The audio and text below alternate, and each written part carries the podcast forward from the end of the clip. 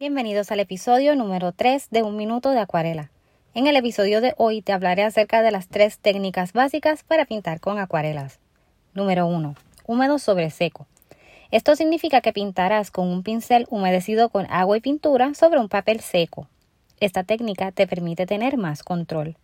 Número 2. Húmedo sobre húmedo.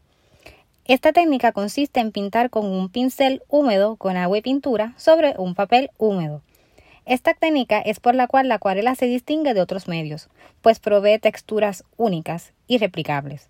Con esta técnica se aprende a dejar ir el control y a disfrutar del proceso. Número 3. Pincel seco. Esta técnica es una donde se tiene un pincel con muy poca agua y poca pintura. Este se utiliza para pintar detalles y crear efectos como por ejemplo agua y nubes. Para más tips de acuarela, visita www.dearchibojo.com.